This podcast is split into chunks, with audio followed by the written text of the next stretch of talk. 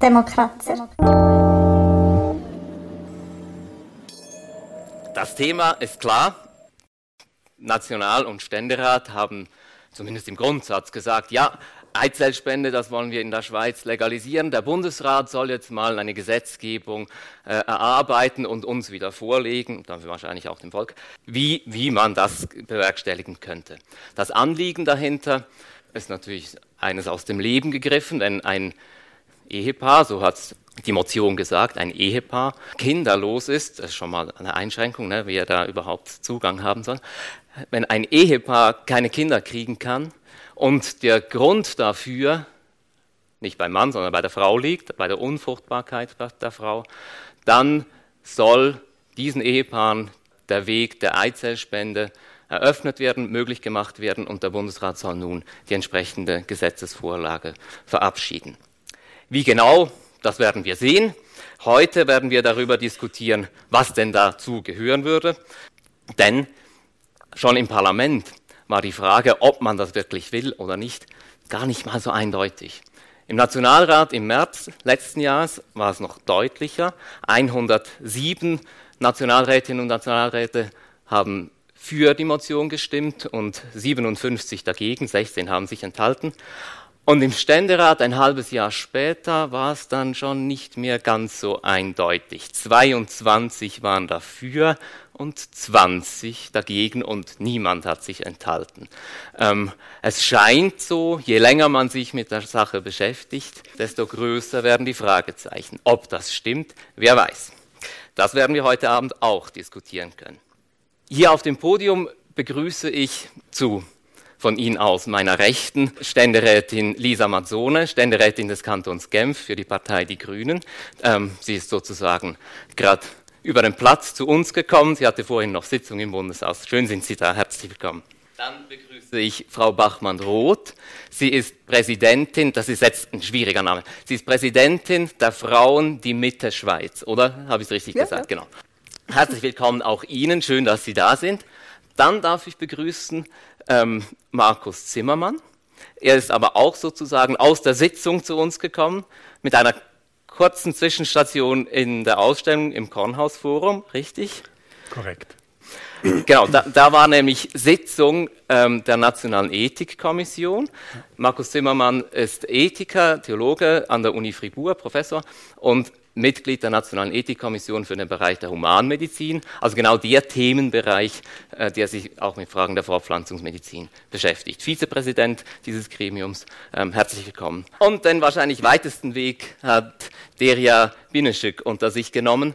Sie kommt, kam gestern Abend, also heute Morgen mit dem Nachtzug aus Berlin hierher, ähm, hat aber auch schon einen längeren Weg mit der Ausstellung dem Thema hinter sich als viele oder die meisten von uns. Denn bevor die Ausstellung hier im Kornhausforum zu sehen war, hat Deria Bineschik sie in Berlin gezeigt oder sie nach Berlin geholt. Ähm, herzlich willkommen, auch Ihnen, schön sind Sie da.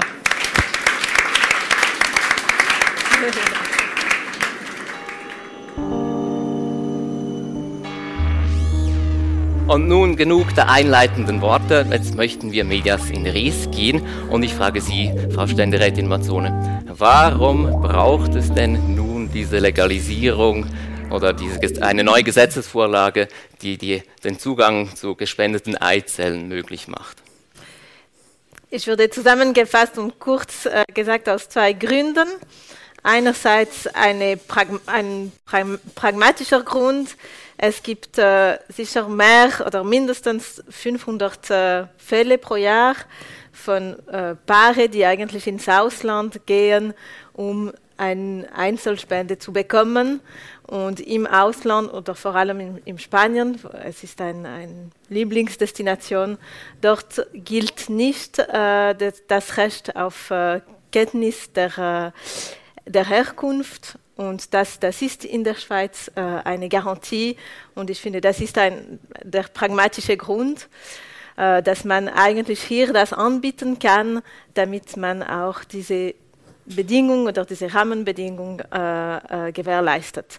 Und der zweite Grund ist äh, diese Frage von Gleichbehandlung ähm, bezüglich den äh, Gründen der äh, Unfurchtbarkeit. Mhm. Unfurchtbarkeit. Und dort ist die Frage, also da wir entschieden haben, schon lange her eigentlich, dass äh, die Samenspende erlaubt ist, sollte man auch ähm, diese, diese Eizenspende erlauben mit Bedingungen und ich glaube, wir werden darüber diskutieren. Und noch kurz zum Einordnen, ich glaube nicht, dass der Ständerat äh, knapper entschieden hat äh, aus Grund äh, der Zeit, äh, die gelaufen ist, sondern einfach aufgrund, äh, aus Grund der Zusammensetzung viel konservativer auch ein bisschen älter ähm, und das spielt auch eine Rolle in diesen Fragen, obwohl man verschiedene Meinungen haben kann. Danke, dass Sie das gesagt haben. Sie dürfen das ja als Vertreterin dieses Gremiums. Das würde ich mir ja nie anmachen. Aber danke, dass Sie auch zur Hypothese bereits Stellung genommen haben. Frau Bachmann-Roth, ähm, Sie waren ja nicht Teil der Debatte im Parlament, aber Sie haben im Hintergrund eine ganz wichtige Rolle gespielt. Ähm, können Sie uns das vielleicht ganz kurz schildern? Ja, ich war auf der Gegenseite und ähm, ich habe versucht, die Ständerätinnen und Ständeräte zu überzeugen, Nein zu stimmen zur Legalisierung der Eizellenspende. Und zwar nicht nein, weil wir grundsätzlich dagegen sind als Mittefrauen, sondern weil wir dagegen sind aus Spenderinnensicht. Ähm, wir sehen eine große Gefahr, dass äh, Frauen auch ausgebeutet werden können bei der Eizellenspende. Äh, es gibt einen, einen großen Unterschied zwischen Eizellen und Samenspenden. Äh, und zwar, weil ähm, die Eizellenspende ein invasiver Eingriff ist mit hormoneller Behandlung. Und da ist einfach die Gefahr groß, dass Frauen dies auch aus einer Notlage tun und nicht einfach aus freiwilligen Stücken. Ähm, wir sehen das Problem, dass äh, viele Paare nach äh, Spanien reisen. Äh, es ist aber auch klar, dass wir nicht die Garantie haben, dass diese Paare dann hier bleiben, weil ähm, weil eben hier die Anonymität gewährleistet ist und viele Paare wünschen sich eigentlich, dass es anonym bleibt. Ja, wir, ich bin, da, wie ich oder auch wir sind dagegen, ähm, weil wir finden, wir müssen zuerst diese grundlegenden Fragen geklärt haben. Wir waren auch dafür, dass wir die Evaluation des äh, Fortpflanzungsgesetzes durch den Bundesrat abwarten und danach auf äh, wirklich erst diese Legalisierung machen. Ganz kurz erklären, was das heißt. Sie nehmen Bezug auf, also das Fortpflanzungsmedizingesetz ähm, wird evaluiert und der Bericht kommt dieses Jahr, also wird dieses Jahr öffentlich gemacht werden. Ähm, und der Bundesrat, der zuständige Bundesrat Alain Berset hat bereits in der Parlamentsdebatte darauf hingewiesen, dass dieser Bericht kommt ähm, und empfohlen, dass man die Motion ablehnt, um ja. abzuwarten, was diese Evaluation des Fortpflanzungsmedizingesetzes aussagt. Oder da, mhm. darauf haben Sie Bezug. Ja, genau. Ja. Und ähm, genau, also ich glaube, so die richtigen Fragen, da kommen wir sicher auch noch drauf, sind natürlich so, wie kann man den Bedarf wirklich decken?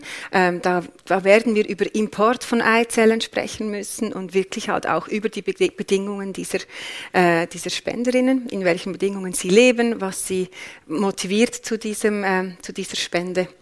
Genau, aus diesen Gründen sind wir dagegen. Und äh, es gab zwei Enthaltungen bei der Abstimmung. Ich muss Sie da noch ein bisschen korrigieren, Herr oh, dann, äh, das müssen wir dem Parlament. Das heißt, es war wirklich extrem knapp. Es steht nämlich in, äh, auf der Seite der Parlamentsdienste steht nämlich null Enthaltung. Ich habe eben da noch schnell die Abstimmungsresultate geschaut, ja, aber Frau Mazzone, Sie können aber das sicher das besser. Alle Abstimmungsresultate auswendig, sorry. Das klären wir im Anschluss, weil ich habe eine Quelle nämlich von der Seite des, äh, der Parlamentsdienste. Ja. Ähm, also wir haben schon mal mal gesehen, ein Haufen ethischer Fragen, das schreit ja nach der, ethischen Fachperson, Markus Zimmermann. Ähm, ihr als Nationale Ethikkommission beschäftigt euch auch mit entsprechenden Fragen. Frage an, ähm, an Sie, hat die Nationale Ethikkommission sich bereits zu dieser Frage geäußert, ähm, wie sie sich zur Eizellspende stellt? Das ist die beste Frage äh, gleich zu Beginn. Jein. Das heißt, ähm, nächste Woche kommt die Stellungnahme in die, in die Öffentlichkeit oder übernächste. Vorhin habe ich mich noch äh, ähm, abgesichert, dass ich heute und hier und jetzt das sagen darf und sogar äh, das, äh, dass ähm, die Zustimmung unserer Präsidentin Andrea Büchler ähm, auch über die Inhalte reden darf dieser Stellungnahme. Ah, wunderbar. Das ist was mich sehr entlastet, dass ich äh, das tun kann, weil sonst würde ich meine eigene Meinung sagen, die sehr viel zu tun hat mit der Meinung der Nationalen Ethikkommission, weil wir einstimmig äh, diese Stellungnahme verabschiedet haben. Und ähm, das große Problem war die Übersetzung. Das ist ähm, ein Abenteuer, einen, einen solchen Text zu übersetzen, aber das nur nebenbei. Die, die, Nationale Ethikkommission ist der Meinung, dass aufgrund der Argumente, die Sie vorhin genannt haben und natürlich aufgrund der Argumente, die Sie genannt haben, die Eizellspende für alle erlaubt werden sollte, freigegeben werden sollte und für alle meint nicht nur für ähm, äh, heterogeschlechtliche Ehepaare, sondern auch für gleichgeschlechtliche weibliche Paare und auch für äh, einzelne Frauen, die nicht in Partnerschaft leben. Und warum? Ähm, einige Gründe wurden genannt. Äh, wir, werden auf, wir werden auf viele weitere zu sprechen kommen. Ähm, ergänzen möchte ich vielleicht äh, die, die beiden Gründe. Es wird ohnehin getan. Die Frauen, die äh, eine Eizellstände brauchen, ähm, wenden sich nach Spanien. Viele, einige auch nach Tschechien haben wir in Erfahrung gebracht, je nachdem, wo ihr Zentrum Verträge hat. Es gibt Verträge, die die Zentren in der Schweiz mit Zentren im Ausland haben, um diese Eizellspende zu organisieren. Das heißt, sie geschieht ohnehin, aber nach Konditionen, die wir auch, wie die Ausstellung zeigt, in keiner Weise begrüßen. Mhm. Und ähm, wie Sie auch gerade angedeutet haben, was die Spenderinnen betrifft, die wir so nicht gut finden und eine bessere Regelung für die Schweiz vorschlagen, die dann auch hier realisiert werden kann. Gut, warten wir mal noch mit Ein der ganz Lösung. wesentlicher Grund wenn, wenn ich den, das Zauberwort noch nennen darf, ist natürlich, dass es um ein Grundrecht geht, das Grundrecht auf reproduktive Autonomie, das haben Sie noch nicht erwähnt. Und äh, wenn es ein Verbot gibt, äh, dieses zu realisieren, dann braucht es besonders gute Gründe. Mhm. Und diese Gründe hatte ich jetzt als katholischer Moraltheologe auch vor 15 Jahren noch nicht gesehen. Also okay. richtige, dicke, gute Gründe, außer der Kommerzialisierung natürlich. Das ist eine Katastrophe, was da geschieht weltweit. Und das könnten wir ja gerade hier verhindern, wie die Samenspende zeigt. Gut, vielen Dank. Wir werden viele dieser Themen sicher aufnehmen. Ähm, danke vielmals, dass Sie den Horizont jetzt, jetzt, bereits schon mal geöffnet haben, dass da vielleicht noch mehr kommen könnte und vielleicht unser Parlament zu zurückhaltend war mit der Beschränkung auf äh, äh, Ehepaare.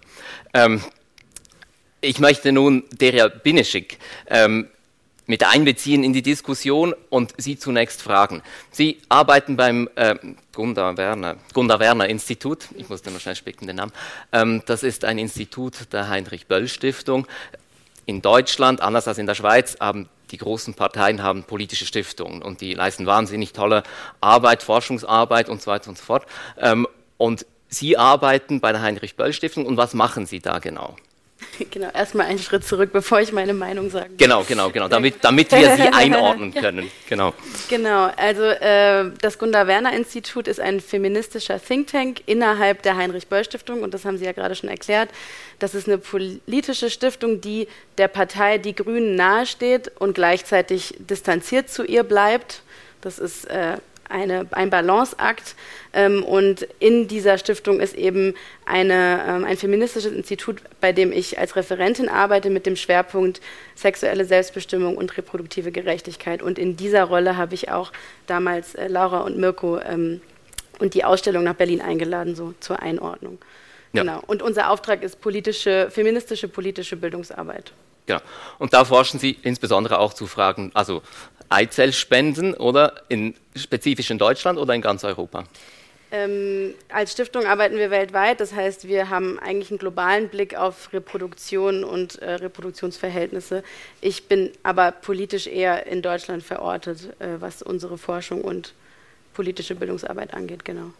Und wie stellen Sie sich zur Frage der Legalisierung der Eizellspende? Also ich frage das auch, weil in Deutschland die Debatte ja, möglicherweise auch vor der Tür steht? Also es fühlt sich fast so ein bisschen so an, als wäre die Schweiz, und das sage ich jetzt nicht im Sinne von Fortschritt, aber einfach nur ein, an einem anderen Punkt des Prozesses einen Schritt weiter als Deutschland. Ähm, in Deutschland steht jetzt zum ersten Mal äh, die Frage nach einer möglichen Legalisierung von äh, Eizelltransfer und Leihschwangerschaft äh, in, im Koalitionsvertrag. Es gibt aber noch nicht sozusagen den Auftrag, ein Gesetz zu erlassen. Und äh, jetzt komme ich zu der Position, die ich nicht habe, denn äh, das Institut, bei dem ich arbeite, ähm, hat eben den Auftrag, politische Bildungsarbeit zu leisten, Debattenräume zu eröffnen. Und deswegen haben wir ähm, explizit keine konkrete Position Ja, Nein Legalisierung.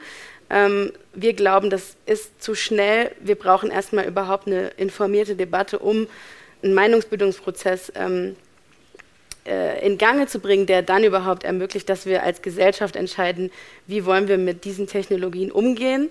Denn der technologische Fortschritt ist da und die Debatte hinkt total hinterher. Ich weiß nicht, wie es in der Schweiz ist. Ich nehme mal an, dass es analog zu Deutschland gibt es äh, keine große Debatte darüber. Und deswegen ist es unser Auftrag, ähm, eine kritische Debatte zu führen. Und natürlich als Feministin und als feministisches Institut schauen wir da besonders auf die marginalisierten AkteurInnen in dieser Konstellation. Das sind die sogenannten SpenderInnen. Ich setze das extra in Anführungszeichen, denn vielleicht sprechen wir noch über den Begriff Spende, den ich äh, oft nicht ganz richtig finde. Also über die Personen, die ihre Keimzellen zur Verfügung stellen. Diese marginalisierten Positionen schauen wir uns besonders an und wir schauen uns an, in welche Machtverhältnisse ist diese Technologie eingebettet, wer profitiert davon welche Ideen von Familie, von Geschlecht werden hier reproduziert. Und das, daraus entsteht natürlich eine kritische Haltung erstmal dieser Technologie gegenüber und einer Legalisierung. Und trotzdem sind wir noch im Gespräch, was eigentlich eine feministische Haltung dazu sein kann. Vielen Dank. Lassen Sie uns doch genau da anfangen. Die Marginalisierten, also die, die, die an, an den Rand gedrängten, oder? Ähm, Sie sagen, die Eizellspenderinnen, lassen wir uns, lassen wir, bleiben wir mal bei dem, bei dem Namen. Ähm, wir können nachher dann noch diskutieren, warum der vielleicht unangebracht ist. Warum sagen Sie, dass die marginalisiert sind? Herr Zimmermann hat gesagt, ja, reproduktive Autonomie ist ein Grundrecht und man könnte ja sagen, dazu gehört auch die Freiheit als Frau darüber zu entscheiden, was mit dem, also ich sage es jetzt mal ein bisschen technisch, dem eigenen reproduktiven Material passiert, ähm, was sich mit, also genau analog wie die Männer, ähm, darüber, also äh, ihre Spermien spenden können, Samenbanken spenden können oder, oder Paaren zur Verfügung stellen können, sondern doch auch Frauen gleichberechtigt sein und die Möglichkeit haben, sofern sie das möchten, ihre äh, Eizellen anderen zur Verfügung zu stellen. Und warum sagen Sie, dass die, oder warum denken Sie, dass die marginalisiert sind? Ähm, wir sehen in Ländern, also ich glaube, der Blick lohnt sich dorthin, wo bereits Eizellspenden äh, legalisiert sind. Äh, und da gibt es Forschung, unter anderem die Forschung von Laura Perler, aber auch andere Forschung, die eben zeigt, dass bestimmte Personen diese Eizellen empfangen und bestimmte Personen diese Eizellen spenden. Und häufig sind das Personen, die in prekären Lebenssituationen leben. Es sind auch Studierende dabei. Ähm, die Forschung in Spanien zeigt, dass der wirtschaftliche Aspekt ein wichtiger ist. Und ähm, ich glaube deswegen, ich will damit keiner einzelnen Person absprechen, dass sie das selbstbestimmt entscheidet. Das liegt gar nicht in meiner macht. Und äh, das ist auch gar kein feministischer Ansatz, sondern mir geht es immer um die strukturelle Ebene. Also unter welchen Bedingungen wird diese Entscheidung getroffen, ich spende Eizellen. Ähm, und ich glaube, da liegt so ein bisschen die Krux, denn ähm, das ist ein Eingriff, Sie haben es eben schon gesagt, der ist äh, nicht zu vergleichen mit der Samenspende. Deswegen finde ich auch das Argument, was Sie eben äh, angeführt haben äh, mit, der, mit der Gleichberechtigung, also wenn, äh, wenn Männer Samen spenden können und durch eine Samenspende sozusagen ihre Unfruchtbarkeit äh, lösen, äh, warum sollten Frauen das nicht können? Und da hinkt der Vergleich, finde ich, ein bisschen, denn der Eingriff ist ein ganz anderer. Das können, haben die Menschen, die in der Ausstellung waren, sicherlich schon gesehen. Das ist ein operativer Eingriff. Ähm, über die Folgen äh, gibt es meiner Meinung nach noch nicht genug Forschung. Und selbst wenn es wenige Risiken gibt, gibt es sie. Und das ist kein einfacher Eingriff, den man sich gut überlegen muss. Und ich glaube, da liegt für mich zum Beispiel so ein Fokus, den ich mir gerne anschauen möchte. Also ähm, wessen, auf wessen Körper wird hier zugegriffen, um wessen Kinderwünsche zu erfüllen. Und ist das aus der Perspektive einer sozialen Gerechtigkeit das, was wir als Gesellschaft reproduzieren wollen? Und Sie würden sagen, nein. Und Sie würden sagen, ja. ja, oder ich sage nicht genau das. Ich, ich sage, es ist eine andere Frage. Äh, einerseits, für mich ist die zentrale Frage die, die Frage der äh, Bezahlung, wird das bezahlt? Äh, und also insofern auch die Frage von Spenderinnen äh, oder nicht. Und äh, das muss Teil Be de, der Bedingungen sein, dass es eigentlich nicht bezahlt wird, äh, wie es eigentlich schon der Fall ist äh, bei, dem, bei der Samenspende. Es gibt eine Art von Entschädigung, aber die sehr begrenzt ist und es ist kein lukrativ, also es ist nicht das, äh, etwas, das man direkt für das Geld machen kann, weil es wenig lukrativ ist. Darf, darf ich ganz schnell nachfragen, damit ich das verstehe? Sie haben gesagt, der Eingriff ist ein schwerer Körper, also es ist eine Operation oder die, also Hormontherapie, ja genau, Hormontherapie, nur damit ich es verstehe, das Argument. Hormontherapie, Follikelstimulation über mehrere Wochen oder und ja. dann äh, die Entnahme der reifen Follikel ähm, ist ein Eingriff, der hat auch bestimmte Risiken, Infektionsrisiken und so. Ähm, und das ist eine Prozedur, der man sich unterziehen muss mit gewissen ja, Beschwerlichkeiten auch. Und dann sagen Sie, ja, das ist gut, aber dann darf dann das nicht honoriert werden, finanziell. Es darf nicht eine, eine mm, wie eine äh, berufliche Aktivität werden. Oder das ist ein bisschen die Frage, es darf nicht so bezahlt werden, äh, dass man eigentlich äh, das macht aus Druck von finanziellen Lücke, finanziellen, finanziellen Bedarf. Und das ist wichtig, wir können darüber noch diskutieren. Äh, es ist in der Schweiz noch nicht klar, wie hoch das entschädigt wird. Und es ist klar, dass wir das äh, äh, schauen müssen. Aber also das Grundprinzip ist, dass es trotzdem so bleibt wie beim Samenspende, dass es nicht bezahlt oder es ist nicht lukrativ. Und das ist wichtig auch nicht nur für diese Etappe, aber auch für die anderen Etappen, dass es nicht so Kliniken gibt, die äh, sich äh, äh große Einkommen machen ähm, äh, aufgrund dieser, dieser äh, Handlung. Und, aber das, das zweite Ding ist, oder was mich auch stört, ist, ähm, man kann schon sagen, ja, also das Kinder, der Kinderwunsch von den Leuten ist eher so eine äh, heteroparnormative äh, Idee, die reproduziert wird und das stimmt. Aber die Frage, die wir hier stellen, ist, ähm, wann darf man verbieten, jemanden äh, selber äh, selbst zu bestimmen, was diese Person mit ihrem Körper macht. Und dort ist diese Idee, wenn, oder es, dieses Grundsatz, wenn man etwas verbietet, muss man sehr gute und schwere Gründe haben. Obwohl es eigentlich ein ganzes System dient, das uns nicht gefällt und mir auch nicht, ähm, ist trotzdem die Frage aus individuellen Ebene, was, was darf man verbieten, weil es eigentlich, und es, es muss unbedingt eine Selbstbestimmung äh, ergeben, und das ist auch die Frage, in welchen äh, wie, wie, wird man begleitet, wie, wie, wie ist die, die, Diskussion mit den Ärzten und so weiter. Und das sind die Rahmenbedingungen, die wir unbedingt diskutieren müssen. Aber in diesem Kontext finde ich sehr schwierig, das zu verbieten. Und äh, ich habe große Mühe äh, zu sagen, weil unser äh, familiäres System äh, in der Schweiz traditionell äh, eingerichtet ist, dann haben wir ein Problem mit dieser Möglichkeit. Weil ich finde, man muss, äh, es gibt dieses Grundrecht und man muss dieses Grundrecht honorieren, solange äh, es keinen guten Grund gibt, das äh, zu verbieten. Ich habe da eigentlich zwei, zwei Argumente, die ich gerne ins Feld bringen möchte. Also ich finde es schwierig, von einem Grundrecht auf ein Kind zu sprechen. Das habe ich nicht gesagt. Oder nein, von, nein, einem, nein. von einem Verbot von, äh, von etwas, oder? Und Recht nein, das habe ich nicht gesagt. Autonomie. Genau. genau, von der Selbstbestimmung. Und ich nein, glaub, nein, aber nicht, ja. nicht für die Paare, die ein Kind wollen. für die okay. Person, die selber entscheidet, äh, seine Materi äh, Frucht. Für die Spenderin. Genau. Die Selbstbestimmung, ein, die Eizelle zu spenden. Und da finde ich, ja, dann gehe ich gerade auf das zweite Argument an. Ich finde, ich, ich habe gemeint, Sie meinen auch noch das Verbot, eine, in dem Sinn, dass wir in der Schweiz haben, eine Eizelle zu empfangen. Das, das fände ich, nein, nein, da fände ich nein, auch. Aber, aber zum anderen, da, da gehe ich mit meinem, in meine zweite Richtung. Ich finde es, ähm, Erstens, es, es ist eine, eine Arbeit, man, man leistet etwas und da finde ich, müssen wir über diese Entschädigung sprechen, weil ich bin nicht sicher, ob wir unseren Bedarf decken können, wenn wir keine Entschädigung bezahlen würden.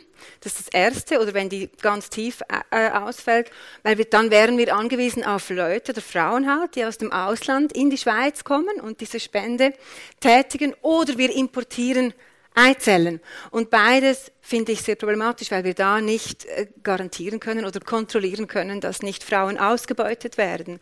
Das finde ich das eine. Und das andere, äh, wo ich schon finde, wenn wir ähm, jetzt von den, von den beiden, bei der Eizellenspende, oder wie ist das dann arbeitsrechtlich geregelt? Haben die einen gewissen Schutz arbeitsrechtlich oder sind die versichert, die, die Spenderinnen? Äh, ich finde, da, da braucht es äh, einen großen Fokus, dass wir das gut kontrollieren, dass das nicht in eine Ausbeutung mündet. Darf ich ganz kurz schnell eine, eine Nachfrage stellen? Nachher lasse ich Sie gleich zu Wort kommen. Warum denken Sie, also Sie haben jetzt drei Modelle, wie man sozusagen zu genügend Eizellen kommen könnte, oder ganz kurz mal schnell mhm. runtergerattert und gesagt, ja, in der Schweiz, wenn, wenn wir sozusagen in der Schweiz keine Bezahlung ähm, äh, gewähren würden, dann würden wir nicht genügend Eizellen für die Nachfrage, die in der Schweiz offenbar mhm. besteht, generieren können. Da, ja. da, wie kommen Sie zu der Einschätzung? Das ist meine. Also ich, ich komme zu der Einschätzung, weil wir ja davon ausgehen, und da habe ich jetzt Zahlen von, von der Ausstellung von Laura Peller, dass es rund 440 Paare sind, die das in Anspruch nehmen in Spanien. Und gleichzeitig geht man ja davon aus, dass es eigentlich viel mehr sind, weil die Dunkelziffer sehr groß ist, gerade auch wegen, dieser, wegen der anonymen Spende. Also man geht sicher von rund ja, sagen wir 600 Paaren aus pro Jahr, die eine Eizelle äh, benötigen. Und äh, ich weiß nicht, wie wir diesen Bedarf decken sollen mit einheimischen Eizellen, die die Frauen hier in der Schweiz spenden Vielleicht möchten. Darf ich da ganz Gleich kurz noch was ergänzend ergänzen? und dann, dann Zimmermann, ja.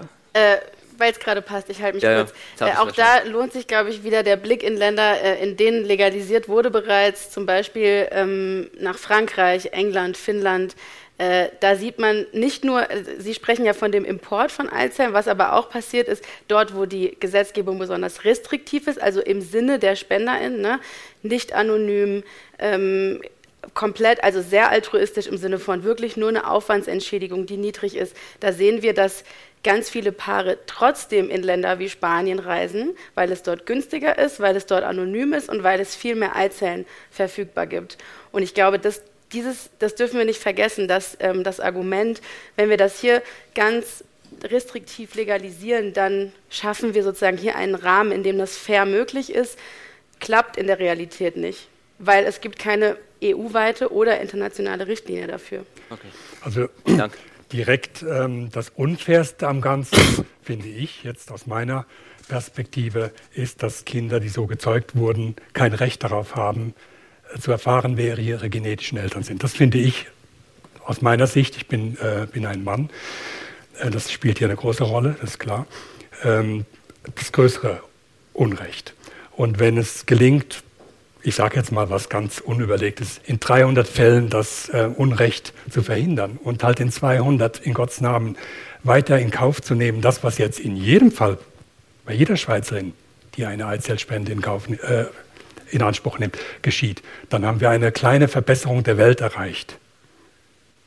Ich wollte noch äh, zwei, drei Elemente hinzufügen, die, die mir wichtig scheinen aufgrund dessen, was genannt wurde. Es gibt eine unerhört große Erfahrung mit Eizellgewinnung, weil die ganzen In-vitro-Fertilisationsverfahren, die seit 40 Jahren etabliert sind und mehrere tausend Mal in der Schweiz durchgeführt werden, mittlerweile, ähm, die, werden, die beruhen alle darauf, dass, dass ähm, also der große Teil beruht darauf, dass, dass Frauen ihre Eizellen ähm, ähm, hervorbringen, ja, damit sie für die In-vitro-Fertilisation zur Verfügung stehen. Das heißt, es gibt da enorm große Erfahrung im Umgang. Und es gibt eine Verbesserung der, der Praxis, wie uns die Gynäkologinnen äh, erklärt haben, die das seit Jahrzehnten machen. Gut, aber das, ich wollte nur sagen, es gibt da nicht keine Erfahrung. Selbst in der Schweiz gibt es eine große Erfahrung. Und es gibt sicherlich auch Studien zu, aber die kenne ich nicht auswendig. Ein zweites Element, wir sind, und ich persönlich auch, der Meinung, dass die gerichtete Spende viel interessanter ist als die ungerichtete.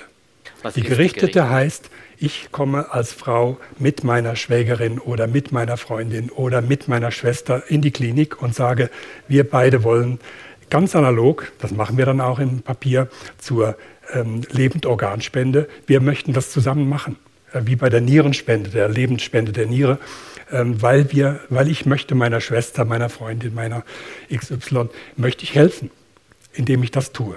Das ist ein Element, das noch ähm, zur Diskussion kommen sollte. Und dann gibt es natürlich in England schon lange etabliert, aber ich bin da auch eher skeptisch, aber trotzdem es, also muss es genannt sein, das ist das Egg-Sharing-Modell. Das heißt, dass Frauen, die eine In-vitro-Fertilisation in Anspruch nehmen, die teuer ist, in der Schweiz ist sie noch viel teurer, dass die das ganze Verfahren für die Hälfte bekommen vom Preis und dafür aber ähm, ihre Eizellen auch spenden. Das Verfahren wird ohnehin durchgeführt. Es gibt keinen Zusatzaufwand für diese Frauen, die, die das machen.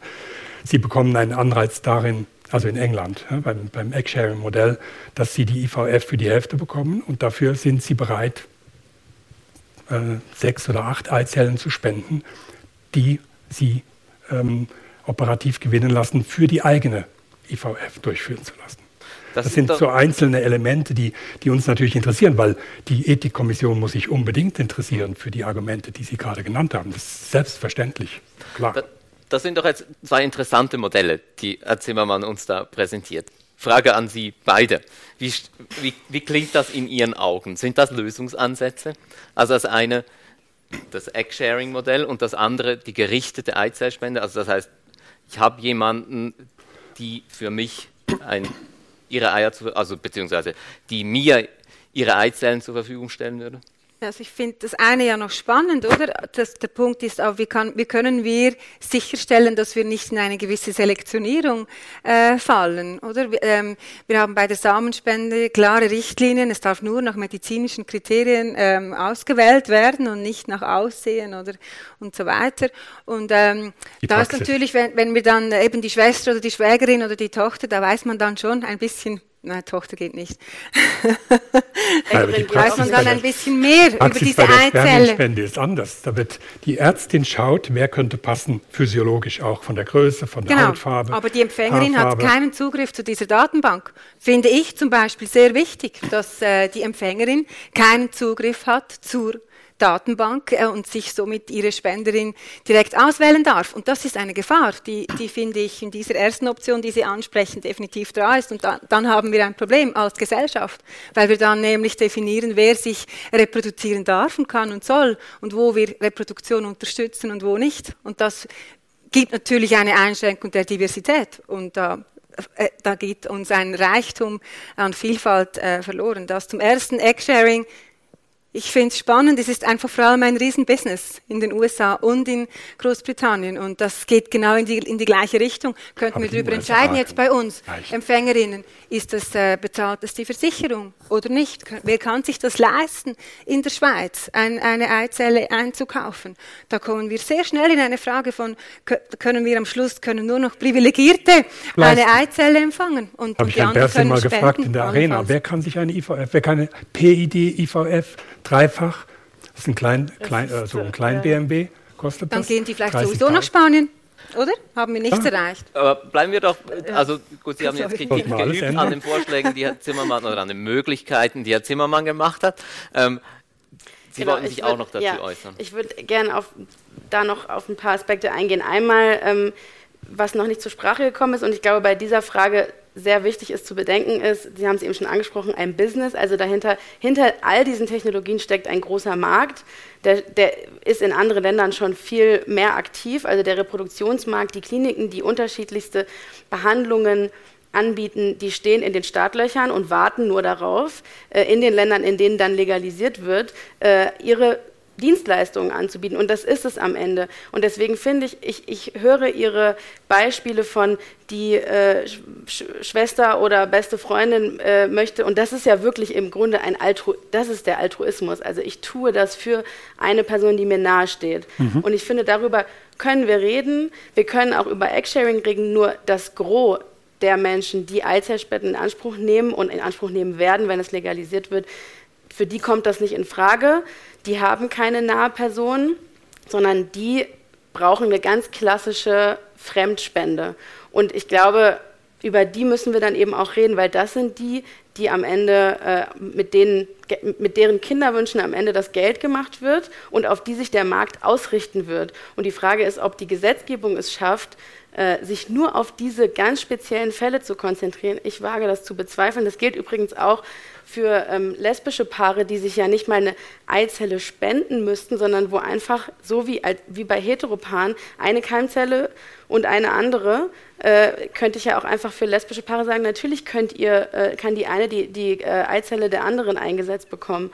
Ähm, aber darum, um diese Fälle geht es, glaube ich, nicht. Ich glaube, das, das bringt uns weg von dem eigentlichen von der eigentlichen Realität, um welche Fälle es hier geht. Das ist das Erste. Und das Zweite, was ich noch sagen wollte, ist ähm, zur Bezahlung nochmal, wir kommen, also ich glaube auch da, weil Sie eben gesagt haben, wir müssen das niedrig halten, in Ländern wie Österreich zum Beispiel, wo, es, wo man wirklich nur die Fahrt mit dem Taxi zur Klinik bezahlt bekommt. Da gab es, ich glaube, unter 50 Behandlungszyklen in einem Jahr äh, das wird den Bedarf nicht decken. Und wir sehen in den Umfragen, äh, oder in den Interviews mit SpenderInnen, dass die wissen, dass sie sagen müssen, sie machen das, um anderen Frauen zu helfen. Reproduziert übrigens, finde ich, auch wieder mal so ein Weiblichkeitsbild von Hilfsbereitschaft, aber die meisten machen es doch aus wirtschaftlichen Gründen. Und sollte, und jetzt frage ich provokant, das ist nicht meine Meinung, aber ich frage jetzt mal in die Runde, sollten wir dann nicht vielleicht wenigstens fair bezahlen? Weil in Spanien kostet eine Eizellspende 4.000 bis 9.000 Euro, wenn man die empfängt. Und eine Aufwandsentschädigung sind 1000 Euro. Wer verdient daran? Warum machen wir es dann nicht gleich äh, als fair bezahlte Arbeit? Also mit den Fragen müssen wir uns auch Also die, die Alternative wäre natürlich, wir machen es so wie die USA. Und ich finde das Vermischen der, der verschiedenen Realitäten hochproblematisch. Weil das ist ja gerade der, einer der ethischen Hauptgründe, warum wir es hier besser machen sollten. Das stimmt übrigens auch bei der Leihmutterschaft. Es ist eine Katastrophe, was in Indien geschieht, obwohl es auch dort verboten ist mittlerweile. Bleiben wir mal noch bei der Eizellspende. äh, Eckdonner.com äh, oder creatingfamilies.com, das sind meine zwei Lieblingsseiten. Also ich könnte Ihren Beitrag genauso gut wie Sie äh, oder fast so gut ähm, bringen, weil ich das oft thematisiere, die Kommodifizierung von Eizellen. Da kann ich mir die Spenderinnen aussuchen, sind übrigens auch Schweizerinnen dabei, die in den USA ihre Eizellen verkaufen, ähm, mit allen, das Top-Eugenik. Ja, da kann ich mir alles aussuchen, bis hin zum IQ und der Musikalität und alles und kann die dann kaufen. Bis zu 50.000 kosten die. Und damit ähm, verdienen dann viele junge Frauen in den USA ihr Geld, ihr Studium zum Beispiel. Und was ist daran das, verwerflich? Das, das Problem ist, dass dann die, die Kommodifizierung, die hier eben beklagt wird, äh, geschieht. Und dann, dann äh, wird verkauft Spermium, also das gibt es dann in Dänemark besonders äh, attraktiv, die Männer dort, ähm, und teuer. Oder es gibt einen weltweiten Markt, aber das ist natürlich kein aber Grund zu sagen, wir sollten das hier verbieten. Ja? Nicht ehrlicher? Also, weil zu sagen, wir zahlen eine Aufwandsentschädigung und setzen die auf einmal immer höher, weil wir nämlich merken, wir bekommen nicht genug Eizellen, nicht genug Spender, dann ist es doch ehrlicher zu sagen, wir bezahlen das. Ich weil am Ende leiden ja. darunter die, die die Eizellen geben. Weil die Wir bezahlen ja auch die Spermienspender nicht. Und das es gibt so motivierte Männer, ich gehöre nicht dazu. Auch nicht genug, eigentlich. Aber äh, es ist ein bisschen, ich finde, die Debatte ist ein bisschen äh, nicht auf, äh, auf, dem richtigen Weg, weil das Ziel ist nie äh, und war nie, äh, das Bedarf zu decken. Das haben wir nie gesagt. Wir haben nie gesagt, es gibt ein Recht auf, äh, auf ein Kind und wir müssen so viele Eizellen, äh, Eizellen finden, äh, bis wir dieses, diese, dieses Recht äh, erfüllen. Das, ist, das, ist nie, das war nie die Frage. Die Frage ist, äh, darf die Frau selbst bestimmen, ob sie diese Eizellen, ihre Eizellen weitergeben will oder nicht und darf oder nicht. Und das ist die Frage, die heute diskutiert wird. Und die Frage ist nicht, dass wir so viele Eizellen produzieren werden, äh, so wie wir sie brauchen könnten, weil es, also das, das, Bedarf ist etwas sehr labil, also es ist auch abhängig von, von der Situation und von, von den Rahmenbedingungen.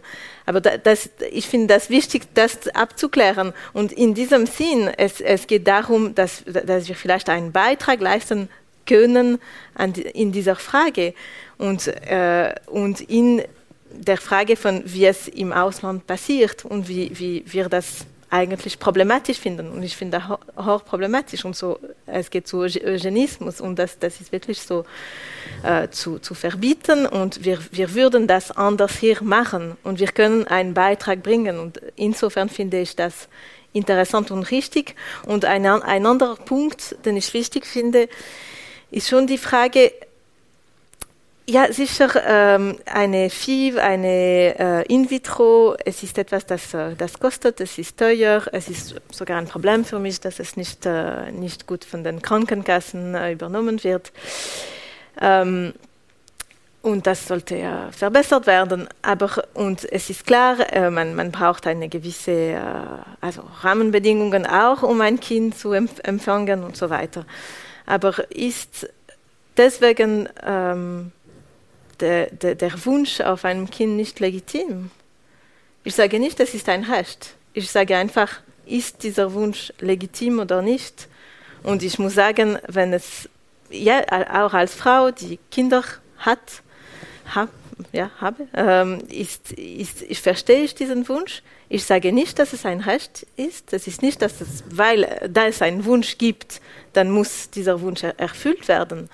Aber ich sage, man darf diesen Wunsch äußern und wenn es eine Technik gibt, die in der Schweiz erlaubt ist, mit Rahmenbedingungen, unter anderem Recht auf Kenntnisse der Herkunft, das, was ich sehr wichtig finde, und das äh, setzen wir richtig durch, und ich finde das sehr richtig, dann finde ich okay, dass es Leute gibt, die, die das benutzen, anwenden. Ich finde die Verwendung des Selbstbestimmungsbegriffs sehr spannend, weil also der wird ja in ganz vielen reproduktiven Debatten benutzt. Ne? Beim Schwangerschaftsabbruch geht es auch um Selbstbestimmung des eigenen Körpers und die Kontrolle der eigenen Reproduktion. Und äh, ich finde es spannend, diesen Begriff anzuführen, um zu sagen, wir wollen den Frauen, die Eizellen geben wollen, ein Selbstbestimmungsrecht ermöglichen, weil das, was eigentlich durch die Legalisierung geschieht an Vorteilen, hat doch ehrlicherweise nicht die Person, die die Eizellen spendet, sondern hat die Person, die die Eizellen eingesetzt bekommt oder das Paar, das dann ein Kind bekommt. Und deswegen finde ich da den Begriff nicht ganz so richtig gewählt. Ich glaube, man, es gibt sicherlich äh, ein Argument zu sagen, äh, ich muss über meinen Körper selbst entscheiden können, ja. Aber ich glaube, da wird sozusagen feministisch, ein feministischer Kampf, der seit Jahrhunderten geführt wird, benutzt, um die Kinderwünsche von privilegierten Menschen zu ermöglichen und um einen Markt zu erschließen. Das, das, das sehe ich dahinter. Und ich glaube auch, Sie haben es gerade selbst gesagt, äh, wir wollen gar nicht den Bedarf decken, sondern wir wollen es sozusagen unter diesen ganz strengen Bedingungen einigen wenigen ermöglichen. Und meine Frage ist, wer sind die und meine Vermutung ist, das sind die Menschen, die sich das leisten können. Das heißt, hier werden sozusagen, das ist fast schon eine bevölkerungspolitische Frage, wem ermöglichen wir eine Reproduktion nach sozusagen dem tradierten Familienbild eigene Kinder äh, und wessen Körper benutzen wir dafür? Welchen Vorteil haben diese Leute am Ende, das machen zu dürfen, diese Spende machen zu dürfen? Da sehe ich eine Diskrepanz und ich finde den Begriff da auch nicht richtig. Da, darf Frau Mazzoni vielleicht ganz kurz antworten auf die Frage, ja, wer soll denn diese, die raren Eizellen bekommen?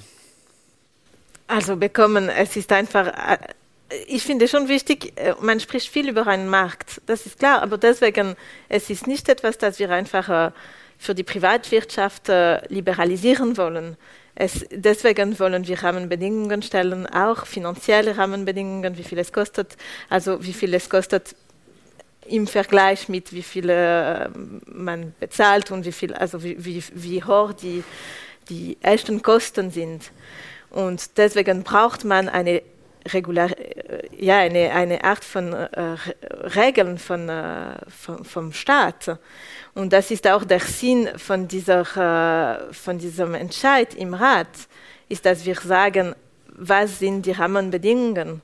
Und solange man sagt, ja, aber es sind nur äh, privilegierten Frauen, die, die das äh, bekommen und deswegen äh, sollte man nicht die Spenderinnen erlauben, das zu spenden.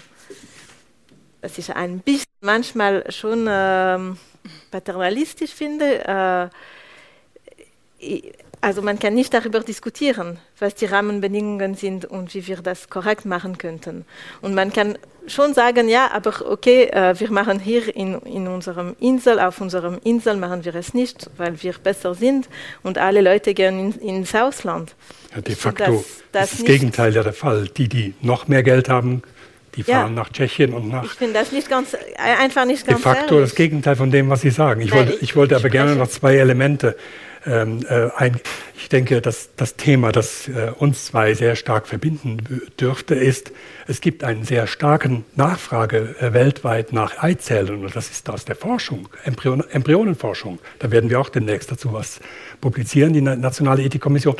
Und da sind ja in England, in England ist quasi alles erlaubt, ähm, da da sind zu wenig Eizellen da. Und dann äh, ist jetzt auch erlaubt, seit einigen Jahren auch äh, Kuh-Eizellen zu verwenden und mit, mit ähm, menschlichem Spermium zu ver verbinden, was bei uns verboten ist. Äh, weil es zu wenig Eizellen gibt. Da ist der echte Bedarf, da, da wo es juckt und wo gerne, ähm, da wäre ich wahrscheinlich sehr einig mit Ihnen. Aber hier geht es, und das, mein, äh, das, das muss ich jetzt einfach sagen, weil ich seit äh, 40 Jahren in der Schweiz lebe, und ursprünglich aus Deutschland, ein ein, in, einem, in einer liberalen Gesellschaft, dann sind sie begründungsverpflichtet für ein Verbot und nicht für eine Erlaubnis. Und es ist ein Verbot, was für Frauen existiert und für Männer nicht. Also Sie meinen hier wieder das Verbot, die Eizellen eigene zu Eizelle zu spenden. Ja, das ist verboten. Dann würden wir ja im Umkehrschluss, dann wären Sie ja dafür, dass wir jetzt beim neuen Gesetz, dass wir eben zum Beispiel Import verbieten, dass wir Ausländerinnen verbieten, in die Schweiz zur Eizellenspende zu kommen. Da kann man vielleicht das wirklich so in einem kleinen Rahmen halten und dann haben wir vielleicht unsere 50 Eizellenspenden. Da kann man vielleicht noch die dazu nehmen, die vielleicht Egg Freezing gemacht haben und die dann spenden möchten. Da könnte man da noch einen Rahmen schaffen. Ich glaube aber, dass dieser Rahmen sehr schnell einfach gesprengt wird und dass wir uns hier in einem theoretischen Konstrukt befinden, weil der Druck einfach heute. viel größer ist. Und Die das Realität ist halt am Schluss der Marktdruck. Und ich finde schon, wir müssen darüber sprechen, wer eine Eizelle empfangen kann. Die, die Frage blieb ein bisschen unbeantwortet. Es ist ja heute so, dass schon meistens bei, in unserer Gesellschaft, dass dann vielleicht ältere Frauen diese Spenden äh, empfangen möchten, ähm, weil man lange braucht, bis man das herausfindet. Ich finde auch, unerfüllter Kinderwunsch ist ein ist ein, ein, ein, ein Problem, ist, ein, ist, ein, ist hart für das eigene Leben. Das, ist, das, das kann einen sehr hart treffen als Paar.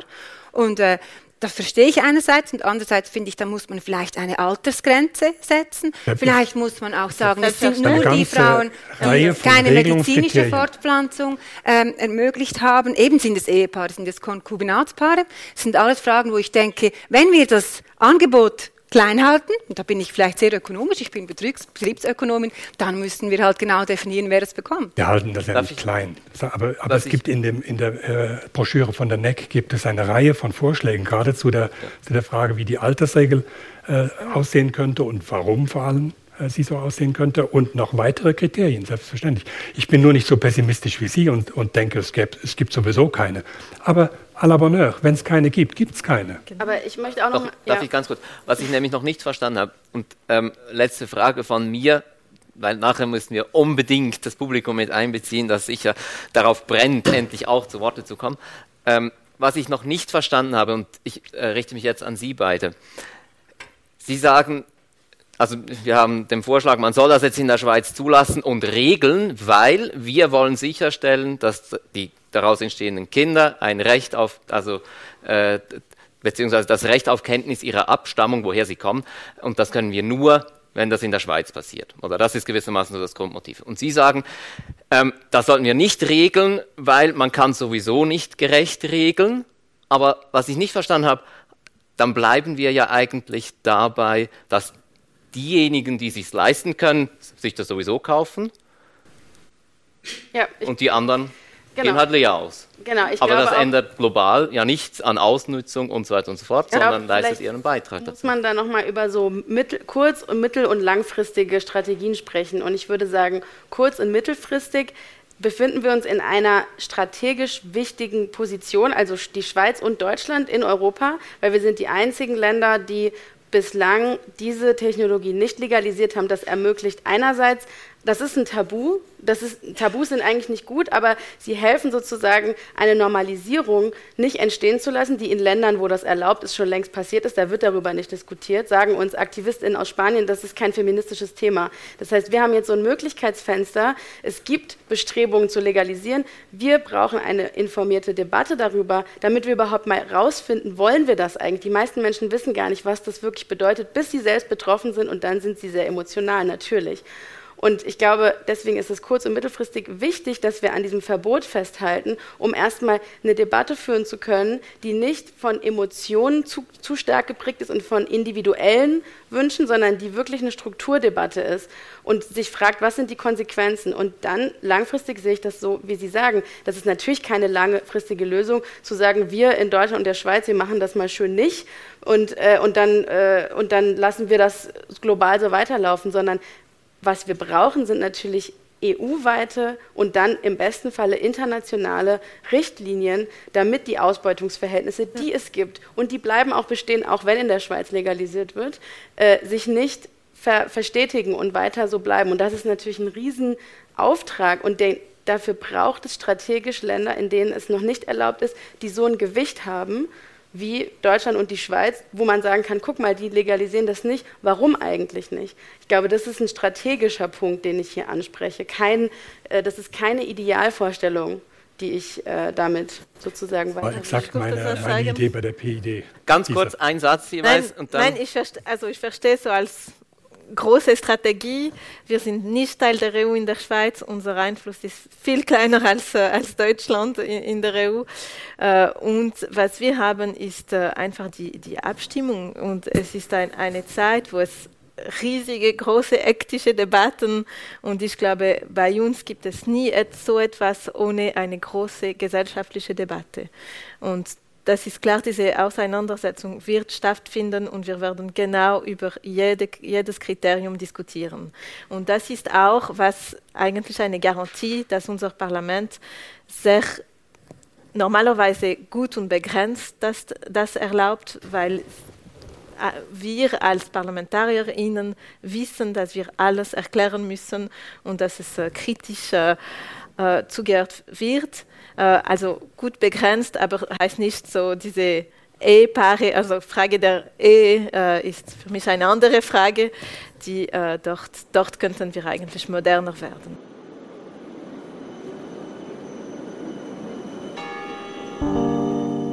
Was sind Ihre brennenden Anliegen, Fragen, Kommentare? Also die Frage geht an Herrn Zimmermann. Ähm, können Sie das Recht auf reproduktive Autonomie noch ein bisschen erläutern, auch im Zusammenhang mit eben kein Recht auf ein Kind und ähm, vielleicht auch gerechte Reproduktion. Das Thema wurde auch angesprochen, dass ähm, das momentan ja selbst bezahlt werden muss und es weiterhin nur Privilegierten zur Verfügung steht. Ich kann das ganz kurz versuchen. Ich, Sehr gern. Ja, ich denke, ob ich Kinder haben möchte oder nicht, ähm, ob ein Ehepaar oder ein Paar ähm, Kinder haben möchte oder nicht, fällt wirklich in ihre ureigenste freie Entscheidung hinein. Und jetzt haben wir ähm, seit 40 Jahren die Möglichkeit der In-vitro-Fertilisation. Ich kann grundsätzlich da dagegen sein, wie der Vatikan zum Beispiel, kenne ich gut die Tradition als katholischer Moraltheologe.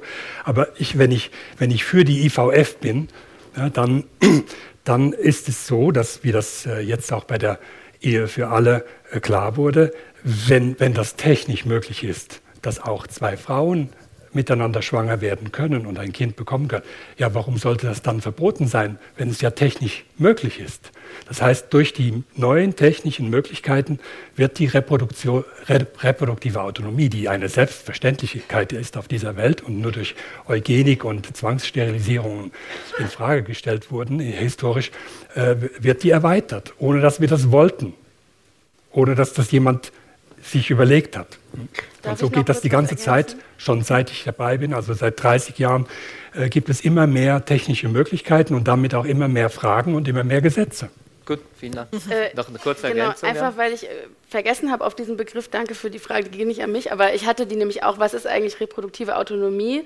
Ähm, und da möchte ich noch einen anderen Begriff ins Spiel bringen, ähm, der, finde ich, nochmal die Debatte äh, bereichern kann, und zwar ähm, reproduktive Gerechtigkeit. Also äh, du hattest ja eben auch gefragt, was, was ist eigentlich gerechte Reproduktion? Und ich glaube, der Begriff der reproduktiven Autonomie, so wie ich ihn jetzt verstehe, ist vom Individuum ausgedacht. Ja. Äh, und das ist ein Ansatz. Und der Begriff der reproduktiven Gerechtigkeit mhm. denkt sozusagen als kollektive Rechte äh, und fragt sich, kommt aus dem schwarzen Feminismus in den USA, äh, die sich von einer weißen äh, Bewegung, äh, feministischen Bewegung nicht mitgedacht gefühlt haben ähm, oder nicht mitgedacht wurden de facto äh, und sagt eigentlich, wir brauchen das Recht, uns für, uns gegen Kinder zu entscheiden und auch ein Recht auf selbstbestimmte Elternschaft. Also wie wollen wir eigentlich unsere Kinder großziehen?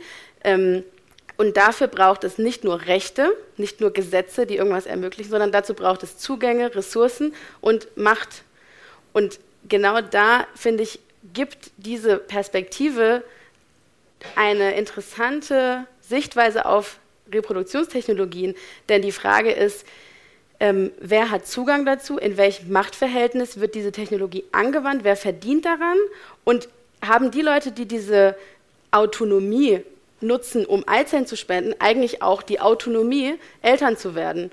Haben die das Geld, äh, sind, gehören die zu einer gesellschaftlichen Gruppe, die anerkannt ist äh, und die sich reproduzieren soll? Oder gehören die eigentlich eher zu einem Prekariat, vielleicht auch noch migrantisch, wo eigentlich der Staat alles dafür tut, dass sie nicht noch mehr Kinder kriegen? Und ich glaube, da kommt die Gerechtigkeit ins Spiel. Und ich würde mir so wünschen für diese Debatte, dass wir anstatt jetzt was zu legalisieren, was einigen sicherlich legitime Kinderwünsche erfüllt, mal darüber sprechen, wie wird eigentlich Elternschaft schon dauernd durch die Gesetze, die es gibt, nicht ermöglicht, nämlich es gibt keine Mehrelternschaft, es gibt äh, ein Migrationsregime, was es verhindert, dass Menschen, dass Familien zusammengeführt werden, es gibt äh, zwar keine Zwangssterilisation und trotzdem Beratung in Richtung Schwangerschaftsabbruch für manche Menschen. Also warum diskutieren wir eigentlich nicht darüber? Das wäre für mich eine gerechte Reproduktionsdebatte. Aber es ist nicht der Entweder-Oder. Also Abstammungsrecht, Abstammungsfrage, wie viele Elternschaft und so weiter, sind auch Diskussionen aktuell in der Schweiz. Also ich finde, es ist nicht Entweder-Oder. Gut,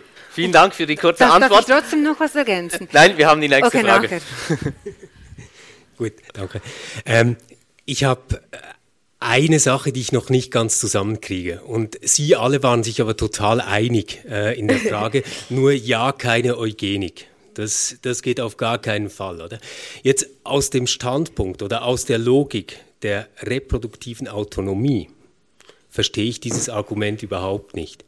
Weil dann müsste ich doch gerade als guter zukünftiger Vater alles dafür tun wollen, dass ich das gesündeste, fitteste und überlebensfähigste Kind ähm, in die Welt setze, das irgendwie möglich ist. Nur aus dem Standpunkt ähm, der Gerechtigkeitsfrage, die Sie aufgeworfen haben, könnte man sagen, naja, dann haben wir aber ein Diversity-Problem oder wir haben eine Art Selektion, die wir eigentlich nicht haben wollen. Also ich kriege die beiden Dinge noch nicht zusammen. Ich finde, entweder müssen Sie ähm, schon bei der In-vitro-Fertilisation große Probleme haben, wenn es um diese Autonomie geht, oder ähm, Sie müssten jetzt eigentlich sagen, na ja, dann wird es der Markt auch wieder regeln. Vielen Dank für die Frage. Ich würde gern darauf reagieren, so kurz ich kann. Ich denke, dass auch hier etwas durcheinander gekommen ist in der Runde. Dass nämlich Kommodifizierung, das was Ihr großes Anliegen ist, ist nicht und äh, zumindest ich finde das hochproblematisch und auch die Nationale Ethikkommission, Kommodifizierung der, der, äh, der, der ähm, Keimzellen, ist nicht dasselbe wie Eugenik. Eugenik ist ein staatlicher Eingriff in die Reproduktion. Das heißt, eine einzelne Person oder ein zwei Menschen, die sich lieben und ausgesucht haben, weil der andere so einen tollen Body hat und der so tolle Gene hat, die betreiben damit keine Eugenik. Das ist Unsinn. Das hat Weimar Lübbe in einem Beitrag 2003 in Ethik in der Medizin sehr, sehr schön und sehr deutlich und kristallklar geklärt. Eugenik ist an einen Staat gebunden, an jemand, der etwas vorschreibt. Und natürlich gibt es auch Foucault'sche Möglichkeiten über Machtverhältnisse, ohne dass es einen Staat braucht, internalisierte Ohnmacht und Macht Sie haben ganz vieles angesprochen, äh, die auch dazu führen können. Aber davon würde ich klar unterscheiden, letzter Satz, das äh, Problem der Kommodifizierung. Das heißt, es gibt einen großen Markt und je, je besser meine Spermien sind, desto höher kann ich pokern ne? in dem Internet creatingfamily.com. Und dann haben wir eine Kommodifizierung der Reproduktion, die eine ganze Reihe von Folgen mit sich führt, die wir nicht haben möchten. Unter anderem, Sie haben natürlich Maximalziel, wir leben ja nicht im Paradies, aber das sind die maximal, das würde dem kom komplett ähm, entgegenstehen, einer Idee von Gleichheit oder von gleicher Machtverteilung und so weiter. Ich hatte auch eine Frage in diese Richtung. Und ich finde schon, also wie Sie das erklären, finde ich das mm, problematisch, diese Eugenik den anderen zuzuschreiben, weil also aus, aus, aus eigener ähm, Erfahrung jetzt in der Forschung habe ich schon das Gefühl, dass die Eizellenspende eben sehr stark auch mit Formen der Eugenik verbunden sind. Und ich denke, es gibt eben nicht nur eine staatlich orchestrierte Eugenik, sondern eben auch eine Art Form der liberalen Eugenik, in dem Sinne, dass eben gewisse ähm, äh, Charakteristika, Gesundheit etc.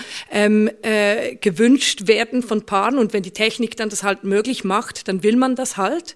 Und die, gerade in der Schweiz, ich meine, die politische Debatte hat ja gezeigt, ich meine, es ist eben nicht, es ist schon verbunden. Ich meine, bei der Payday, bei der Debatte um Payday wurde die Eizelle ein Spender rausgenommen, weil man wusste, es ist zu viel, es ist zu viel, das zusammen zu verhandeln, also nimmt man das zuerst raus und dann kommt die Eizellenspende. Aber dass gerade bei ähm, Drittparteienreproduktion, wo es eben keine biologische oder genetische Verwandtschaft gibt, gibt es ja eben die Möglichkeit für die Reproduktionsmedizinerin noch ein bisschen gesündere Kinder herzustellen, wenn schon nicht verwandt biologisch, dann zumindest ein bisschen gesündere. Und ich meine, dort liegen für mich schon viele Problematiken, denen wir uns stellen müssen. Und ich glaube nicht, dass, dass man sagen kann, ah, wir machen das jetzt einfach hier ethischer und die Eugenik sind die bösen Amerikaner, die das machen. Nein, eben nicht die Amerikaner. Die, die haben keine Eugenik. In, den USA gibt es keine Eugenik. Eugenik ist eine staatliche. Äh, klar, es gibt die, das Konzept von äh, Nicolas Agar in Australien der, der liberalen Eugenik. Das halte ich für, können wir diskutieren, aber das ist äh, eine andere Form von Eugenik. Es gibt einen einzigen Punkt, den wir noch nicht angesprochen haben, dass nämlich jeder Spermium, jedes Spermium, das gespendet wird, der, der Spender wird genetisch untersucht. Hatten, das ist ja Ihre Expertise. Oder bei der Eizellspende würde die Eizellspenderin genetisch untersucht. Warum? Um das Carrier Screening durchzuführen, um zu verhindern, dass beide ähm, Phenyl, Phenylketonuria-Träger sind, sowohl die Empfängerin als auch der, der, ähm, der ähm, Spermienspender und dann zu verhindern, dass, dass diese Erbkrankheit auftaucht. Und das wird bei allen Spermienspenden in der Schweiz gemacht also bei allen Spermienspendern und dann auch bei allen Eizellspenderinnen. Das ist einzige, der, der einzige genetische Eingriff, der, der geschehen würde oder geschieht jetzt bereits bei der Spermienspende. Und ich glaube, es ist ein bisschen technisch jetzt, oder? Man ja, muss sich aber schon auch fragen, was hat das für einen Einfluss auf die Gesellschaft? Ich denke, gerade diese Debatte, darum finde ich es auch gut, den wenn Einfluss wir das kritisch auf mich hat es, dass ich niemals eine Spermienspende nämlich, machen will. Dass wir nämlich das nicht einfach so sagen, wir sind davor gefeit, bei uns passiert das nicht in der Schweiz. Ähm, ich glaube, es ist wichtig, dass wir dem kritisch gegenüberstellen und, und immer wieder uns fragen, sind wir nicht schon da? Sind wir äh, behalten, können wir festhalten an dieser Diversität Diversität können wir Unperfektes zulassen? Äh, hat das einen Platz weiterhin in der Gesellschaft oder werden diese Ränder der Gesellschaft, sind die bedroht? Und ich glaube, es ist sehr wichtig, dass wir, dass wir da genügend selbstkritisch bleiben und diesen Prozess auch sehr so ähm, äh, wirklich auch verfolgen, weil ich glaube, der Vollkommen Druck Ihre Meinung, in jeder Hinsicht. Und die, die Nationale Ethikkommission hat deswegen entschieden, Frauen sollten alles Wissen bekommen, über das, was genetische Diagnostik vor, dem, vor der zwölften Woche ist und nicht nur ein bisschen etwas. Im Moment, das ist die Gesetzgebung in der Schweiz, darf ich nur erfahren, wenn das Kind Trisomie 21 hat, aber nicht das Geschlecht. Zum Glück, ja. Frauen oder Männer dürft ihr nicht abtreiben. Aber Trisomie 21, nur zu. Das ist Eugenik, um mal ein bisschen deutlich zu werden. Das, da, dagegen sind wir als Nationale Ethikkommission. Da hat aber das Parlament entschieden, dabei zu bleiben. Nein, die Frauen dürfen das nicht wissen, weil sonst machen sie eventuell einen Schwangerschaftsabbruch, weil das Kind das falsche Geschlecht hat. Das ist das Gegenteil von Autonomie. Autonomie heißt, die, die Frauen, die, die einen Schwangerschaftsabbruch machen wollen, die entscheiden das nun mal selber. Das ist deren Entscheidung. Und mhm. bis zur zwölften Woche. Äh, und, und wenn der Staat jetzt sagt, aber nur da dürft ihr, aber da nicht, dann greift er ein. Und das ist hochproblematisch. Und das ist auch die Rolle des Staates. ja, aber das ist Eugenik. Ja? T21 macht nichts. Lassen wir doch das Publikum nochmals zu Wort kommen. Ja, Ihr Argument. Sofern es hier Überlegungen, Fragen, Beiträge gibt. Frau Perler, wollten Sie nochmals? Kurz einfach etwas zu dem, weil äh, auch was Sie gesagt haben, man macht das, die Welt ein bisschen besser, wenn jetzt einige Menschen dann das Kenntnis auf Ab Abstammung haben. Ich, ich frage mich einfach, ob Sie nicht, ob man da nicht verkennt, was auch passiert mit einer Legalisierung, nämlich eben die Normalisierung, was der ja vorhin schon gesagt hat die grundsätzliche Normalisierung, wenn ich mit Kolleginnen eben aus Spanien spreche, wo das so normalisiert ist, weil diese Technik einfach gar, das, dass nichts mehr hinterfragt wird. Und da müssen wir uns ja auch mal fragen, warum gibt es denn überhaupt so eine große Nachfrage? Weil ich glaube nicht, im Gegensatz zu Ihnen, dass wir das legalisieren wollen, weil wir den Spenderinnen die Möglichkeit geben sollen, dass sie ihre Eizellen veräußern müssen. Das ist ja wirklich einfach wegen, dem, wegen den Kinderwunschpaaren. Das ist eigentlich der Grund, warum wir das legalisieren wollen. Und ähm, die Frage ist, warum haben wir so eine große Nachfrage? Und ja, das ist oft eine weil es so viele Paare gibt mit Kinderwunsch, die un, un ja. Und warum? Aber warum sind die Hintergründe? Das sind eben primär soziale Unfruchtbarkeit. Das sind über die, die ja. meisten äh, äh Menschen in Spanien, über 80 Prozent sind über 40, die, äh, die da zugreifen. Und da muss man sich fragen, geht, müssen wir nicht auch über Vereinbarkeit reden? Müssen wir über Umweltproblematiken reden? Über steigende Unfruchtbarkeit? Und wenn wir uns nur in diesem legal Ja oder Nein Debatte bewegen, dann finde ich, dann ähm, verkennen wir, was eigentlich das Richtige, was sind, was sind die Ursachen dieser großen gestiegenen Nachfrage?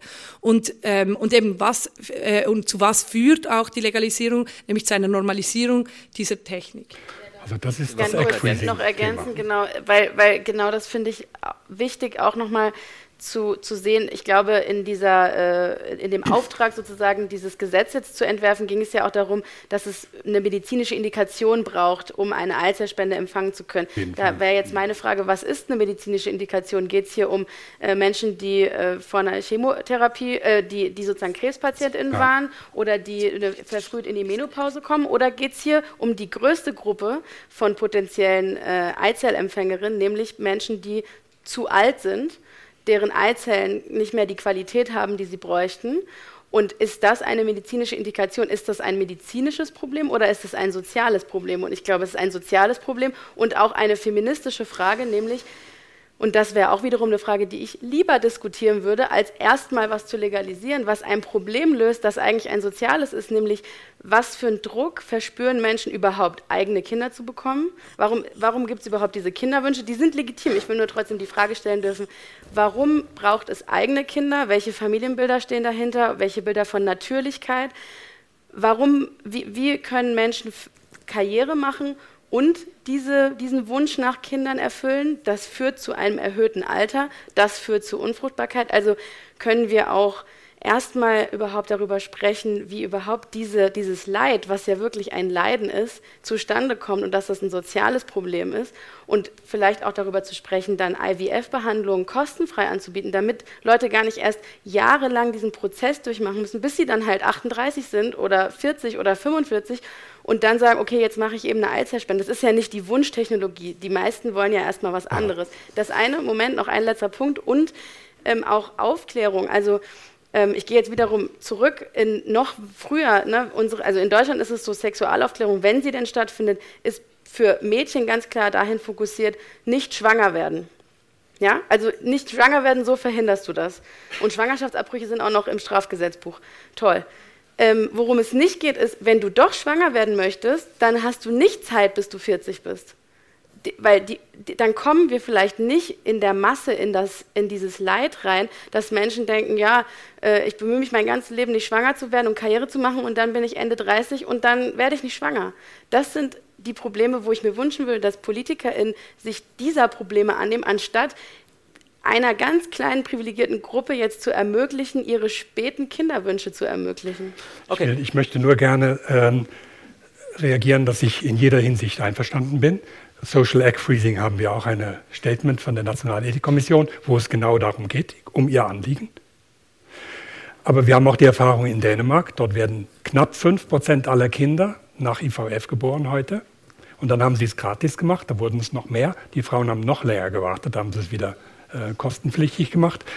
Äh, der Effekt ist ein anderer, wenn man es gratis macht. Der Effekt ist der gegenteilige Effekt von dem, was Sie und ich mir wünschen würde. Nämlich äh, nicht, dass, äh, Google, wie das hier in der Schweiz ja ist, äh, das Egg-Freezing finanziert für die 20-jährigen Frauen, damit sie damit 50 ihren Kinderwunsch erfüllen können. Mhm. Weil die eingefrorenen Eizellen noch frisch sind dann, wenn sie 50 mhm. sind. Und, und, da, und da, das ist das Thema, was Sie anschneiden. Und da bin ich vollkommen auf Ihrer Seite. Nur wenn Sie das alles vermixen, dann, dann haben die, die, äh, die Parlamente ein großes Problem, was sie jetzt machen sollen als erstes. Ja. Ja, ähm, und, und, und, solange, solange, solange Verbote, also äh, solange Verbote existieren, braucht es gute Begründungen, diese Verbote äh, zu ähm, aufrechtzuerhalten. Ja, ich, ich glaube, ich glaube, dass dieses, so ein Verbot zur Spende aufzulösen, ist wirklich nicht das dringende Problem. Aber ich sehe die Punkte sehr gut. Ich finde ich find das sehr spannend, dass wir an dieser Vereinbarkeit arbe arbeiten oder auch an der Rolle der Frau, Frau ähm, in der Gesellschaft ähm, und die Karriereplanung, die, da, die dazugehört oder eben Familienplanung, dass man das eh schon in der Bildung anders thematisiert. Ich finde das sehr spannend und glaube, da, da haben wir auch in der Schweiz sehr viel Handlungsbedarf. Ich bin schon erstaunt manchmal, wie schnell wir in der Schweiz mit, bei der Liberalisierung sind oder wieder halt beim Markt, wo wir halt Geld machen können. Äh, ich sehe da schon einen gewissen Zusammenhang, dass es da natürlich mehr Druck gibt und mehr Lobbying und mehr Potenzial, um, um dran zu verdienen. Und dass so wir darum vielleicht noch so ja. äh, viel Entwicklungsbedarf haben im anderen. Aber ich, ich, Nein, wir sind da dran, oder? Man, man muss schon sagen, äh, also äh, wir haben 20 Jahre gewartet, bevor wir diese Emotion angenommen haben. Also so schnell geht es sicher nicht in der Schweiz. Und äh, es, es, ist klar, wir, wir, es ist klar, dass wir, je mehr diese Technik sich entwickelt, desto mehr man darüber diskutiert. Und es ist auch klar, oder mein Fazit ist auch klar, man es lohnt sich, diese, diese Struktur der Gesellschaft in Frage zu stellen und vor allem, warum gibt es einen Druck, so auf privat sich zu, äh, zu, zu fokussieren und warum muss man sich privat äh, einsetzen und äh, nicht so in, einer, in einem gesellschaftlichen Projekt. Und das ist klar, es, dieser Druck ist sehr, sehr groß äh, bei den Schultern der, der, der Frauen vor allem äh, auf individueller Ebene. Und diese Diskussion muss man führen. Und ich glaube, es ist, es ist auch schön, dass wir so mit, äh, mit diesem Thema eigentlich viel weitergehen. Weil das zeigt, dass vielleicht das Problem ist nicht unbedingt, ob man das erlaubt oder nicht, sondern was wir als Gesellschaft uns wünschen äh, für diese Frage von Kinder haben ja. äh, und, äh, und, und, und, und das Familie, was, was ist eine Familie und wie kann man äh, eine Familie gründen, mit welchen Bedingungen und so weiter. Und dort gibt es auch viel Bedarf und wir sind auch dran im Parlament. Na, was hat das für einen Effekt auf die Kinder, die aus Eizellspenden entstehen? Ja, es ging ja schon ganz kurz darum, dass äh, es total wichtig ist, dass, ähm, dass die Kinderrechte eingehalten werden und dazu zählt eben das Recht auf die äh, das Wissen der eigenen biologischen Herkunft oder der eigenen Abstammung. Deswegen wäre das, also ich möchte eigentlich noch nicht über Rahmenbedingungen sprechen, weil ich ja. erstmal noch über äh, die grundsätzliche Frage reden will. Aber wenn wir über Rahmenbedingungen sprechen, ähm, und für Deutschland zumindest gilt da auch äh, eine EU-Richtlinie, ich glaube für die Schweiz gilt auch die Kinderrechtskonvention, müsste das auf jeden Fall eine nicht anonyme genau. äh, Spende sein. Und man sieht sozusagen, ähm, dass oder in, in, wenn man sich in die Forschung begibt, dass, dass das einen großen Unterschied macht, ob damit offen umgegangen wird mit der eigenen Herkunft, also so bist du entstanden, oder eben, ob das dann irgendwann herausgefunden wird. Und mhm. äh, das hat, glaube ich, schon Folgen. Und ich muss aber auch sagen, auch in der Arbeit zu dem Thema, dass die, diese Perspektive ganz oft zu kurz kommt. Deswegen finde ich das wichtig, dass diese Frage gestellt wurde. Ich kann vielleicht noch kurz ergänzen, weil wir uns da kundig gemacht haben, natürlich, dass die medizinischen Konsequenzen für Kinder, die mit IVF gezeugt sind, sei es mit Eizellspende oder, oder mit der eigenen Eizelle von, von der Mutter, die dann austragend ist, ähm, dass da keine, dass, dass da keine ähm, Unterschiede auszumachen sind. Es gibt keine medizinische Belastung aufgrund der Eizellspende, die getätigt wurde. Aber, und das möchte ich gerne hier noch dazwischen, das ist ein interessantes Kapitel in unserer Broschüre, Stellungnahme, ähm, ist die, das Alter der Frau, das wir zu Recht angesprochen haben, das spielt schon eine Rolle. Also je älter eine Frau, und das hat äh, äh, viele biologische Aspekte, keine chronologischen. Ich kann es nicht, ich kann es nicht beziffern in einer bestimmten Zahl. Ähm, dann steigt rapide der ähm, Totgeburt, Frühgeburt, Risiko, ähm, Schwangerschaftsdiabetes. Also die Liste ist grässlich äh, ähm, lang und, und deswegen ist Alter eine sehr wichtige Frage, weil äh, das das Risiko für die, für die gebärende Frau und für das äh, so geborene Kind unter Umständen sehr erhöht. Also das ist ein ganz wichtiges Kriterium in der Frage, wer soll eine Eizellspende bekommen. Vielmals für die beiden Antworten. Wir haben noch eine letzte Frage. Ähm, ja, mich würde interessieren äh, von Frau Binischek. Ähm, Sie haben ja hier sehr viele kritische Fragen aufgeworfen. Äh, Ihre Einschätzung nach, wenn ich, zum jetzigen Zeitpunkt die Frage der Legalisierung der Eizellenspende im Deutschen Bundestag beraten würde, glauben Sie, bei der Fraktion der Grünen wäre da eine Mehrheit dafür oder eine Mehrheit dagegen? Und was wären allenfalls die Erklärung dafür, dass jetzt die Grünen in der Schweiz hier klar dafür sind und bei Ihnen eine gewisse so nicht 100 Prozent. so, es gab ja. schon äh, Ablehnungen und äh, Enthaltungen. Äh, ich dachte, ich komme um die Frage nach den Grünen herum, aber ähm, ja, also jetzt ich, doch noch. Ich bin auch, ich, genau, ich, bin, ich spreche nicht für die Grünen, ich bin kein Parteimitglied, aber ähm, ich glaube, da ist es im Unterschied zu den Grünen in der Schweiz, ist es erstens noch gar nicht richtig eine Debatte. Da wird sich eher, da wird eher so, wurde jahrelang auch versucht, so ein bisschen drum herum zu schiffen. Äh, es gibt da Pro und Contra, es gibt aber auch ganz viel Unentschieden. Und ich glaube, im Moment wäre es aber trotzdem eher Richtung Legalisierung. Ähm, und da ist aber ein ganz großer Streitpunkt kommerziell oder altruistisch. Ähm, genau, mehr kann ich dazu, glaube ich, nicht sagen. Das zeigt aber, und das würde ich bei, zu jeder Partei außer der FDP sagen, dass es einfach zu wenig Wissen auch unter den Abgeordneten überhaupt zu diesem Thema gibt. Was ich fahrlässig finde, dann über sowas entscheiden zu lassen, weil äh, da braucht es erstmal einen Grundstock an Wissen, überhaupt so eine Entscheidung zu treffen. Altruistische Eizellspende wird legalisiert. Sie dürfen abstimmen. Würden Sie zustimmen, ja oder nein? Und ein Satz, ein Satz, ein Satz, Begründung. Ein Satz. Ja, ich habe äh, schon plädiert für die altruistische. Ich bin dafür. Aber das ist nicht die gleichgesetzt mit der gerichteten. Es gibt auch ungerichtete altruistische Spende. Danke für den Satz. Ich bin gleicher Meinung und das ist für mich eine Bedingung. Danke. Also ich bin ja gegen die Eizellenspende, darum bin ich auch gegen die altruistische. Und zwar, ähm, weil ich einfach denke, dass, dass, ähm, dass wir da fast nicht sicherstellen können, dass nicht doch ein Druck äh, oder eine Ausbeutung, ein Ausbeutungsrisiko besteht. Vielen Dank. Ähm, erstmal nein, solange es keine internationale Richtlinie gibt.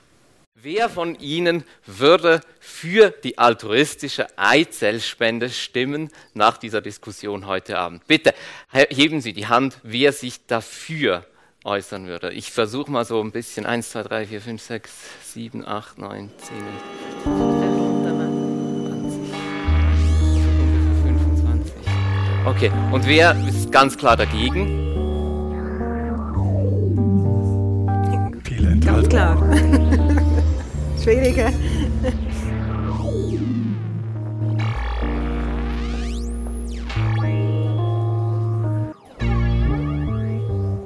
Demokrater.